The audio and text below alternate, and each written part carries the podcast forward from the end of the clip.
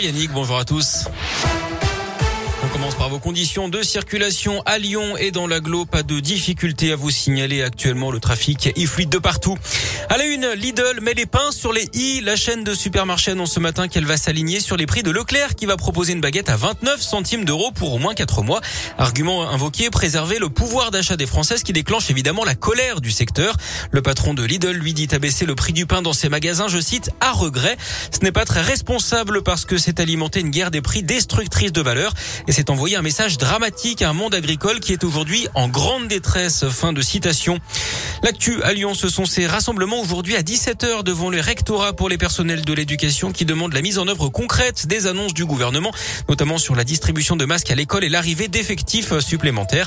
À 19h, c'est un collectif d'aide au logement qui va se réunir place de la Comédie pour protester contre la nuit de la solidarité organisée ce soir à Lyon.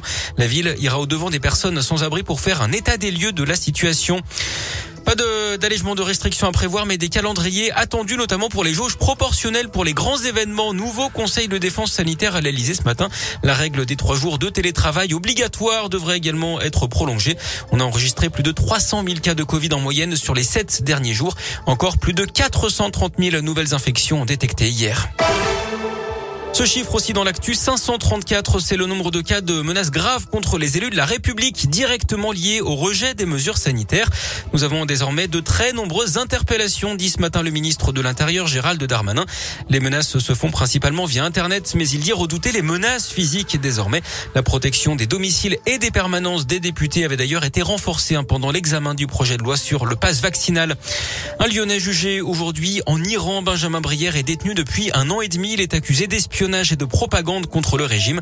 Il avait été arrêté en mai 2020 après avoir utilisé un drone dans un parc naturel d'Iran. Selon son avocat, il voulait simplement prendre des photos pour son compte Instagram. Il risque la peine de mort.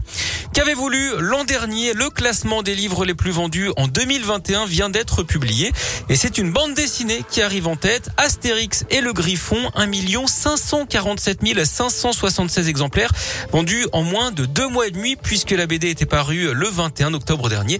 C'est un rythme de près de 21 500 albums par jour ou 15 par minute. Loin derrière, on retrouve le Goncourt 2020, l'anomalie de Hervé Letellier. Le podium est complété par La vie est un roman de Guillaume Musso. Du tennis, le verre à moitié plein pour les Français à l'Open d'Australie. Qualification pour le troisième tour de Benoît Paire et d'Alizé Cornet. Abandon en revanche de Rinderkner et de Gasquet. Du handball ce soir, début du tour principal pour l'équipe de France à l'Euro. Les Bleus invaincus pour l'instant affrontent les Pays-Bas à 20h.